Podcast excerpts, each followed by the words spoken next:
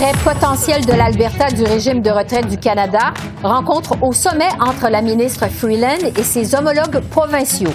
L'analyse de notre panel d'observateurs. Justin Trudeau à Washington pour le sommet du partenariat des Amériques, alors que le conflit au Moyen-Orient s'invite dans les discussions. Une nouvelle cible fédérale en immigration, pas de consultation politique, reproche Québec. La ministre québécoise de l'Immigration, Christine Férichette, est avec nous. Bienvenue à cette édition de l'essentiel. La menace de l'Alberta de se retirer du régime de retraite du Canada a forcé la tenue d'une rencontre fédérale provinciale vendredi. À la sortie de cette réunion, la ministre des Finances, Chrystia Freeland, a averti que l'Alberta devrait se lancer dans des négociations complexes en cas de retrait et que les Albertains et les autres Canadiens y perdraient au change. Madame Freeland demande aussi au bureau de l'actuaire en chef d'évaluer la part du régime qui reviendrait à l'Alberta. On écoute Madame Freeland qui commente ses échanges avec ses homologues provinciaux. Chaque ministre comprend l'importance de notre régime de pension.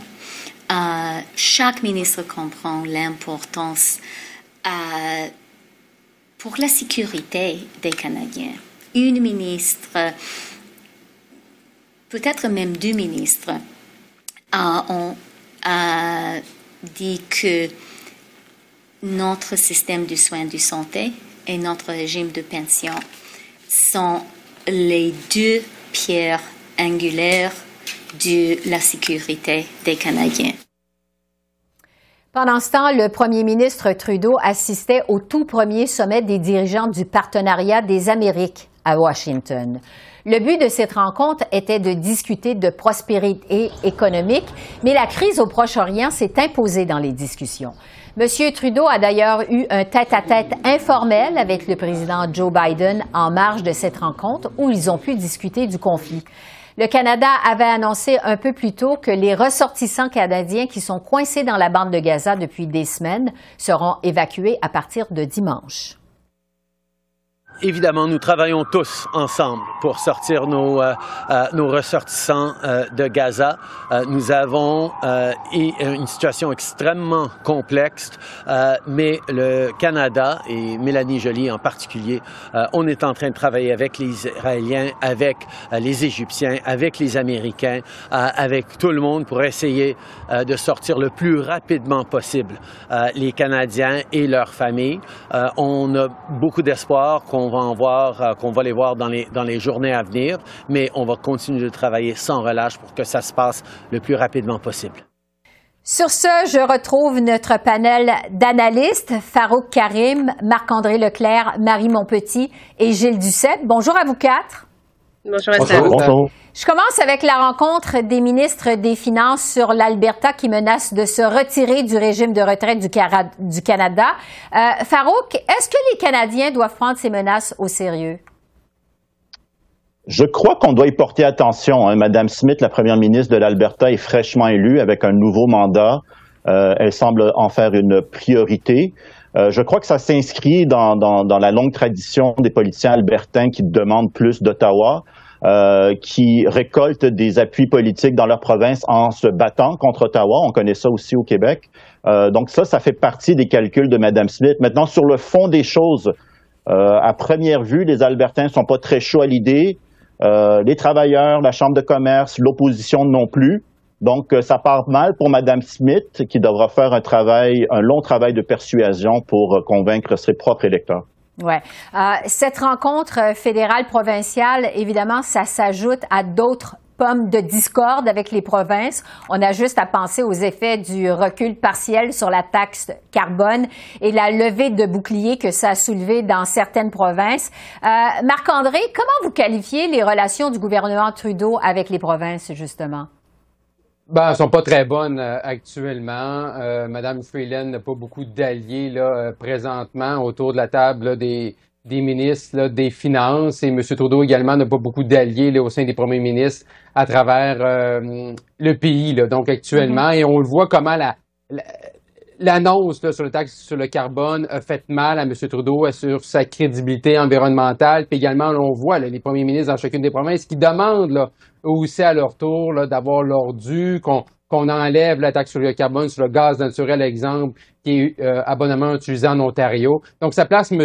Trudeau dans une drôle de position et c'est certain que l'ensemble des provinces, surtout ce que des premiers ministres conservateurs, on va essayer d'aller au bout de l'exercice pour avoir également le même traitement que euh, ceux là, qui se chauffent au mazout. Oui. Euh, Marie, qu'est-ce que vous en pensez? Ah ben sur ce qui est de, de, de Madame Smith là, de l'intention de, de se retirer du régime de retraite, ça s'inscrit dans, dans sa volonté un peu d'indépendance, un peu sa marque de commerce aussi là, comme comme ministre. Là, Alberta first, là. donc l'Alberta est riche, on a du pétrole, on n'a pas besoin des autres, on n'aime pas la taxe carbone. Euh, donc je pense que c'est c'est un peu c'est ça, ça va dans son dans son message. Une fois qu'on a dit ça, moi je, suis curieuse de voir la suite euh, des choses parce que bon Farouk disait va falloir qu'elle convainque son électorat, mais aussi elle travaille se base sur des études qui n'ont pas l'air très rigoureuses quand elle dit que 53 euh, de la cagnotte euh, reviendrait au, euh, à l'Alberta, appartient à l'Alberta si ils devaient justement faire leur propre régime de retraite, mais plus largement pour ce qui est des relations de Justin Trudeau avec avec les provinces. C'est un peu ce qu'on se dit la semaine dernière, justement. Effectivement, la taxe carbone, ça crée ça crée vraiment une brèche qui dans laquelle les autres premiers ministres des autres provinces se sont se sont lancés là, en, la main en disant nous aussi on veut que nos électeurs euh, aient un peu d'air, euh, qu'on enlève la taxe carbone sur différents, euh, sur le gaz naturel entre autres l'Alberta, l'Ontario qui l'ont demandé. Mais ben c'est pas anormal ce genre de dynamique là non plus. Mais bon, Justin Trudeau continue d'être quand même en difficulté. Là. Ouais, Gilles Duceppe, si on regarde ça de façon générale, je dirais, dans son ensemble, comment vous trouvez que le gouvernement Trudeau gère ses relations avec les provinces de votre côté?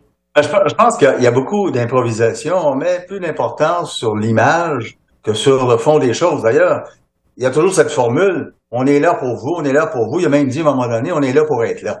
Donc, euh, ça, ça en dit long. Euh, mais plus fondamentalement, je pense qu'il y a un problème dans la Constitution euh, du fait que le fédéral a un pouvoir de dépenser dans toutes les compétences, même celles qui ne sont pas les siennes. Alors ça, c'est un problème. Et deuxièmement, il y a euh, le flou dans les compétences partagées. Je, je ramène un exemple que j'apportais souvent, les pêches. Euh, le, poisson hors de l'eau est de compétence provinciale, sous l'eau fédérale. Or, il y a ce curieux moment où la tête du poisson est provinciale et la queue est fédérale. Donc, euh, ouais, ça complique, les, ça complique les choses. Un petit peu. Euh, parlons maintenant euh, de la visite du premier ministre Trudeau à Washington. Évidemment, ça survient alors qu'on apprend que les ressortissants canadiens seront évacués de la bande de Gaza à partir de dimanche. Euh, Farouk, à quel point la pression était forte sur le gouvernement Trudeau pour avoir des résultats rapidement? La pression était forte elle va être, continuer d'être forte dans les semaines à venir parce que ça va être, et c'est une bonne nouvelle qu'on puisse récupérer euh, les otages qui sont pris là-bas. Mais au-delà des otages canadiens, qui est un, enjeu de, de, de, ce, de, cette guerre-là, il y a d'autres enjeux politiques que M. Trudeau devra faire face. Euh, à l'international, le poids bon, est, est ce qu'il est. Euh, on fait ce qu'on peut en allant visiter les Américains notamment. Mais surtout, M. Trudeau sera confronté ultimement ici à la maison au Canada à une division certaine plus cette guerre-là avance. Et ça, ça va, ça va marquer beaucoup plus son gouvernement euh, dans les, dans les prochains mois euh, à venir. Ouais. Euh, Marc-André, M. Trudeau a eu quand même un tête-à-tête informel, je dirais, avec le président Biden. Le but, c'était d'échanger sur la guerre au Proche-Orient. Est-ce qu'on peut parler de succès pour cette visite de Justin Trudeau à Washington? Euh, je pense à ça qu'on va pouvoir juger du succès de la visite au cours des prochains jours, prochaines semaines. C'est sûr d'avoir un tête-à-tête avec M. Biden, c'était euh, très important, c'est un incontournable. Euh, pour M. Trudeau de justement pouvoir parler avec le président américain, voir est-ce qu'ils sont sur la même page par rapport à ce qui se passe au Proche-Orient. Et ça va permettre peut-être pour une fois de, à M. Trudeau, et si on va le voir dans les prochains jours, d'avoir une, une position très plus peut-être cohérente par rapport à ce qui se passe là-bas. On voit que M. Trudeau est très tiraillé hein, par les débats à l'interne, mais également à la grandeur du pays. Donc peut-être de parler avec M. Biden, peut-être M. Biden lui aura donné quelques clés pour s'en sortir, pour être capable d'avoir un discours plus constructif. Mais on voit que le Canada n'est quand même pas un joueur euh, très important dans ce conflit-là. Oui, avant ça, parlant d'être sur la même page, euh, Marie, on a vu que le Canada a haussé le ton un peu par rapport au conflit au Moyen-Orient récemment, euh, mais évidemment, n'a pas le choix de rester collé sur la position des États-Unis, là.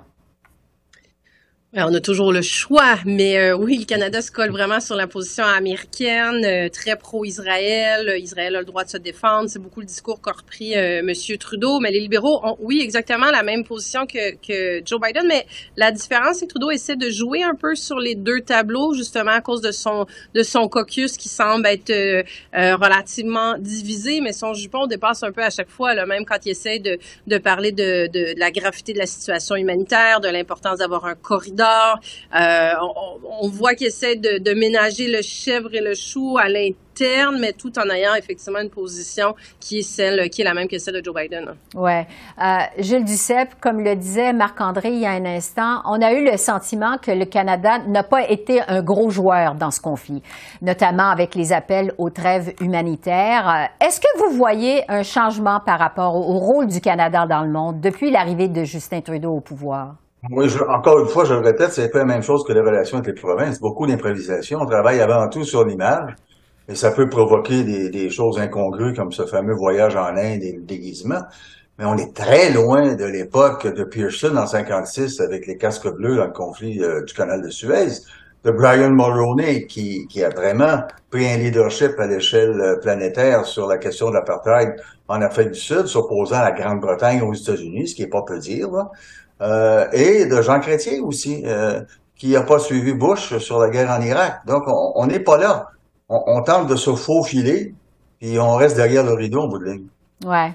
Euh, en terminant, je veux revenir avec vous sur cette honte de choc qu'on a vécue dans les médias du Québec euh, cette semaine, le réseau TVA qui a annoncé mm. une réorganisation majeure et coupe plus de 500 postes. Évidemment, ça s'ajoute à plusieurs autres mises à pied dans le secteur des médias au Québec et au Canada.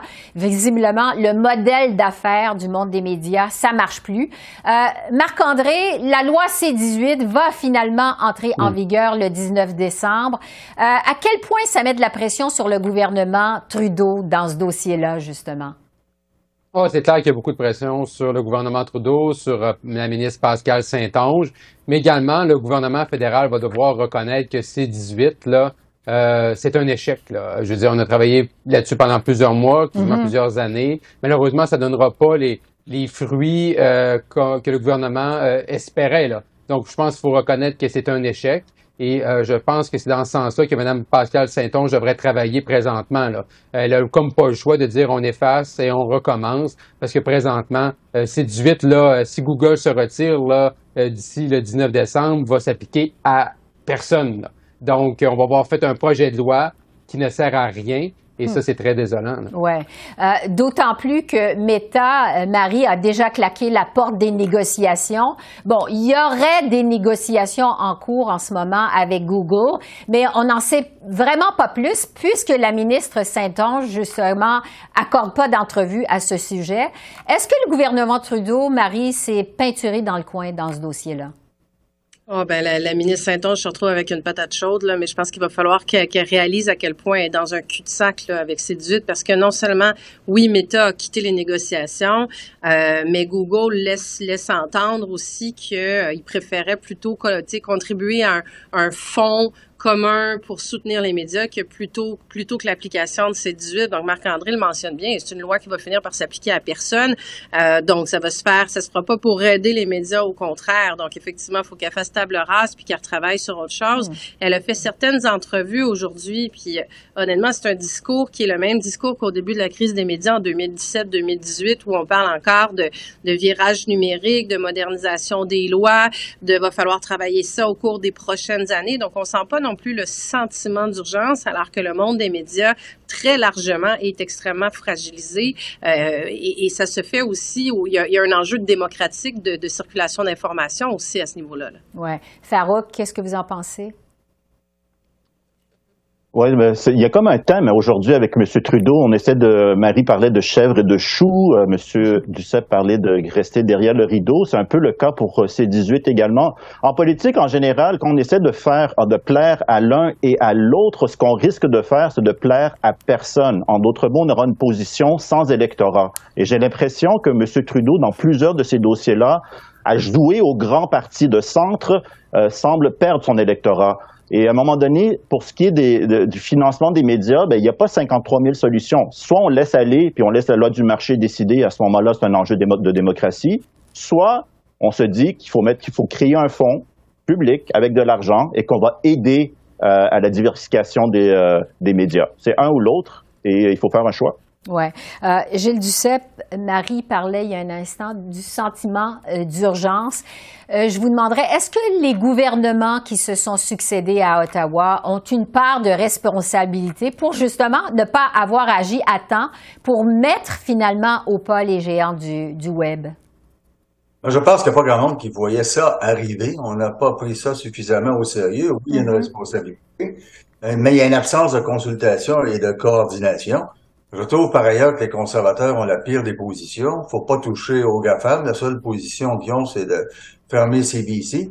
Alors, je pense qu'on doit euh, plutôt se pencher sur des solutions plus concrètes. Une de celles-là pourrait être, euh, pour Radio-Canada, euh, d'avoir la même politique envers Radio-Canada CBC que celle existant en Grande-Bretagne envers la BBC, c'est-à-dire plus de publicité. Il n'y a pas de publicité de la BBC. Donc, à ce moment-là, la publicité irait vers les diffuseurs euh, euh, privés. Euh, mais il faut aussi dire que c'est absolument absurde, inacceptable que nos diffuseurs paient des taxes ou des impôts ou des sont assujettis à certains règlements alors que les GAFAM ne le sont pas.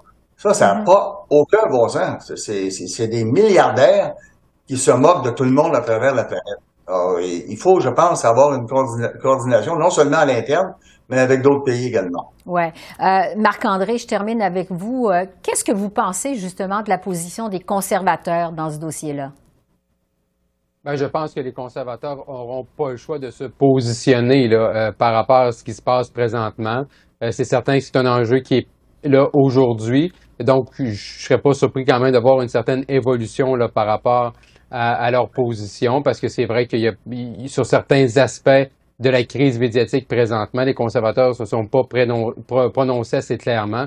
Et euh, M. Poliev n'aura pas le choix de le faire parce que ce sera un enjeu, là, bien entendu, entre aujourd'hui et la prochaine campagne. Et entre-temps, ça cause des effets désastreux dans le monde des médias canadiens. Farouk, Marc-André, Marie et Gilles Duceppe, merci beaucoup. À la semaine prochaine. Au revoir. Au revoir. Au revoir. Au revoir.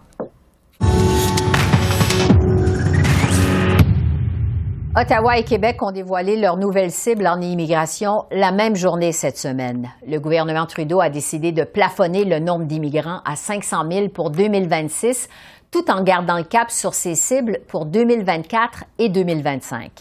De son côté, le gouvernement du Québec prévoit accueillir 56 500 immigrants lors des deux prochaines années. Mais la ministre Christine Fréchette a déploré ne pas avoir été consultée par Ottawa au préalable. J'en ai discuté avec elle jeudi. Bonjour, Madame la ministre. Oui, bonjour Esther. Le ministre Mark Miller a dit mercredi que vous avez été consulté sur les nouvelles cibles fédérales, mais vous, de votre côté, vous avez précisé que c'était des consultations administratives, pas politiques. Je vous demande d'abord quel genre d'échange vous avez eu avec votre homologue fédéral? Effectivement, sur le plan administratif, il y a eu des échanges autour de différents scénarios qui étaient mis de l'avant par euh, le fédéral. De mon côté, lors de ma rencontre avec euh, le ministre Miller, j'ai exprimé euh, mon point de vue d'emblée sur les seuils proposés, envisagés par le gouvernement canadien, mais ça, ça ne s'est pas fait dans le cadre d'un processus formel de consultation. Et d'autre part, le gouvernement fédéral, normalement, doit tenir compte la planification stratégique de l'immigration du gouvernement du Québec avant de s'avancer sur ses propres seuils. Or, le fédéral a présenté ses seuils le même jour que le Québec. Alors euh, voilà, normalement, cette séquence euh, doit être euh, étalée dans le temps. Parlons-en justement de ces cibles fédérales. Ça reste à 500 000 par année en 2025, mais ça se stabilise en 2026. Quelle est votre réaction à vous face à ces chiffres? Pour nous, c'est beaucoup trop. Euh, pourquoi c'est trop? Parce qu'en en fait, il faudrait que le poids du Québec à l'intérieur du Canada se maintienne dans le temps. Et ça, ça voudrait dire, avec 500 000 personnes immigrantes qui arriveront annuellement au Canada, que le Québec devrait en accueillir 110 000 pour garder son poids, là, qui constitue en fait à peu près 22% de la population au sein du Canada. C'est beaucoup trop. Il n'y a pas une formation politique à l'Assemblée nationale qui demande d'aller aussi loin en termes d'accueil de personnes immigrantes. Nous, ce que l'on évalue comme euh, capacité d'accueil, c'est d'avoir environ 56 000 personnes qui viennent de manière permanente s'établir au Québec. Donc, on est dans deux scénarios complètement distincts. Et euh, nous, on, demande en fait au fédéral de réviser à la baisse euh, ses objectifs en matière d'immigration permanente. Question de permettre au Québec de préserver son poids démographique à l'intérieur du Canada et question aussi d'amener le fédéral à évaluer, à analyser, à tenir compte de la capacité d'accueil. Et dans cette capacité d'accueil, il y a plusieurs notions. C'est sûr que par, euh, par les temps qui courent, je vous dirais que la notion de l'habitation qui est disponible euh, est assez centrale parce que c'est certainement la dimension pour laquelle la capacité d'accueil est la plus serrée, mais il y a d'autres éléments également qui sont à prendre en considération. Pour ce qui est de vos cibles, à vous au Québec, c'est donc 50 000 nouveaux arrivants pour les deux prochaines années. Euh, mais si on ajoute les étudiants étrangers et des gens d'affaires, on parle plutôt de 60 000. À quel nombre vous arrivez de votre côté? Alors, de notre côté, on a dans notre plan pour l'année 2024 et 2025, parce qu'on s'est projeté sur deux années seulement, tellement le contexte est mouvant et mm-hmm. changeant, et changeant rapidement.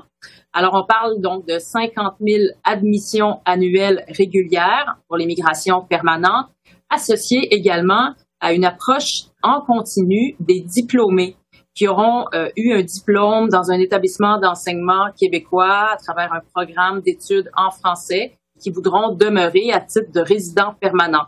Donc ça, c'est une catégorie qu'on a mis un peu à part euh, parce que c'est euh, en quelque sorte une immigration idéale parce que ce sont des gens qui étudient au Québec, qui ont été diplômés donc au Québec, euh, qui habitent déjà le Québec parce qu'ils ont étudié ici, ils parlent français puisqu'ils ont étudié dans un programme en français, ils ont déjà un espace d'habitation. Alors, ça fait en sorte que pour nous, il n'y a pas une capacité d'accueil qui est sollicitée avec cette immigration qui est composée d'étudiants étrangers. Alors, c'est ça pourquoi on, l'a mis en dehors de la cible du 50 000 et on en accueillera autant qu'il y aura de candidats qui répondront euh, aux exigences de ce programme. Alors, c'est une façon euh, novatrice, je vous dirais, euh, d'approcher la question. Ouais. Reste que les gens d'affaires au Québec sont déçus parce qu'ils disent que c'est pas assez pour contrer la pénurie de main-d'œuvre. Est-ce que vous en avez tenu compte pour établir, pour établir vos cibles? On tient compte effectivement des besoins du marché du travail, mais en ayant aussi à l'esprit que l'immigration n'est pas la seule solution euh, aux enjeux de pénurie de main-d'œuvre. Et à notre avis, en fait, les étudiants diplômés qui arriveront donc euh, probablement en plus grand nombre du fait de l'approche euh, que l'on a prise en continu, vont permettre à des employeurs d'embaucher des jeunes diplômés en plus grand nombre. Et puisqu'ils sont en dehors des seuils officiels du 50 000, ces étudiants étrangers, eh bien, ça laisse plus de place pour de la main-d'œuvre qualifiée. Et ça, c'est euh, tout à l'avantage des entreprises et des employeurs au Québec parce qu'il y aura maintenant plus de place pour sélectionner des travailleurs qualifiés dans le cadre de notre immigration permanente. Et un autre des aspects pour lesquels euh, pour lequel on a considéré les demandes des employeurs, des entreprises, c'est quant à la forme qu'on aura d'aller sélectionner des travailleurs. Avec notre nouveau programme de travailleurs qualifiés, qui va être en vigueur à partir de novembre 2024, on va être beaucoup plus en concordance avec les besoins du marché du travail. On va être beaucoup plus agile. Donc ça, je pense que c'est un grand plus pour l'ensemble de la communauté d'affaires. Et on voudra bien sûr aussi faire en sorte de régionaliser encore davantage l'immigration parce qu'il faut aider nos entreprises, particulièrement les PME, dans l'ensemble des régions du Québec, mais sans euh, quitter des yeux également la notion de capacité d'accueil parce que là encore, en région, les enjeux, particulièrement ceux entourant euh, l'habitation, sont de grande importance et il faut en tenir compte. Vous imposez aussi de nouvelles mesures du connaissance euh, du français à certains immigrants temporaires. Euh, le Parti québécois a réagi à ça et juge que vos exigences sont pas assez élevées, que ça va pas finalement renverser le déclin du français au Québec. Euh, qu'est-ce que vous répondez à ça? D'une part, pour renverser le déclin du français au Québec, il y a une multitude d'initiatives qui sont à mettre en place l'immigration fait partie des secteurs qui sont à mettre à contribution et c'est ce à quoi on s'est attelé vraiment euh, depuis des mois pour faire en sorte d'accueillir euh, davantage d'immigrants euh, francophones et également de franciser davantage les personnes immigrantes qui sont établies au Québec. Alors, on a annoncé que pour les travailleurs étrangers temporaires, il y aura une exigence de connaissance du français pour les travailleurs temporaires lorsque cela fera plus de trois ans qu'ils sont au Québec pour des raisons de travail et qu'ils souhaitent renouveler leur permis. Alors, ce qui est exigé, c'est une connaissance à l'oral de niveau 4. Il faut voir qu'il y a 12 paliers en tout sur l'échelle de connaissance du français. Le niveau 4, ça correspond à la fin du palier de débutant. Donc, euh, quand j'entends euh, le député euh, Pascal Bérubé du Parti québécois dire que c'est largement insuffisant comme niveau de connaissance et qu'il s'agit de être en mesure de, de, pouvoir se commander une bière en français pour pouvoir cadrer avec le niveau 4, eh ben je trouve ça euh, franchement insultant. Insultant pour les personnes immigrantes, insultant pour les professeurs de français également qui travaillent vraiment euh, intensément à apprendre la langue française, qui on le sait n'est pas simple. Et euh, les évaluations au sein du ministère sont à l'effet que pour parvenir à atteindre le niveau 4 à l'oral, pour quelqu'un qui s'y met à raison de 6 heures par semaine, ça va lui prendre deux ans avant d'atteindre le niveau 4 à l'oral. Alors, nous, on donne une période de trois ans pour l'apprendre aux travailleurs étrangers temporaires qui voudront rester au Québec pour plus longtemps que trois années. Lorsque viendra le temps de renouveler leur permis, il faudra qu'ils nous fassent la démonstration qu'ils ont atteint ce niveau. Et on va également engager euh, les employeurs dans des mesures de francisation pour faire en sorte que le français puisse être appris notamment sur les lieux de travail. Et on enjoint également le gouvernement canadien à reprendre cette approche, à adopter cette approche pour le programme euh, d'immigration euh, temporaire qu'il contrôle, à savoir le PMI, le programme mobilité euh, internationale. Et j'ai bien hâte de voir si le gouvernement va donner suite à notre demande. On va suivre la réaction d'Ottawa. Christine Fréchette, ministre de l'Immigration au Québec, merci beaucoup. Merci. Merci à vous. Bonne journée. Alors voilà, c'est comme ça qu'on a vu l'essentiel de l'actualité de cette semaine sur la colline du Parlement à Ottawa. Esther Bégin qui vous remercie d'être à l'antenne de CEPAC, la chaîne d'affaires publiques par câble. Je vous souhaite un excellent week-end et je vous dis à lundi.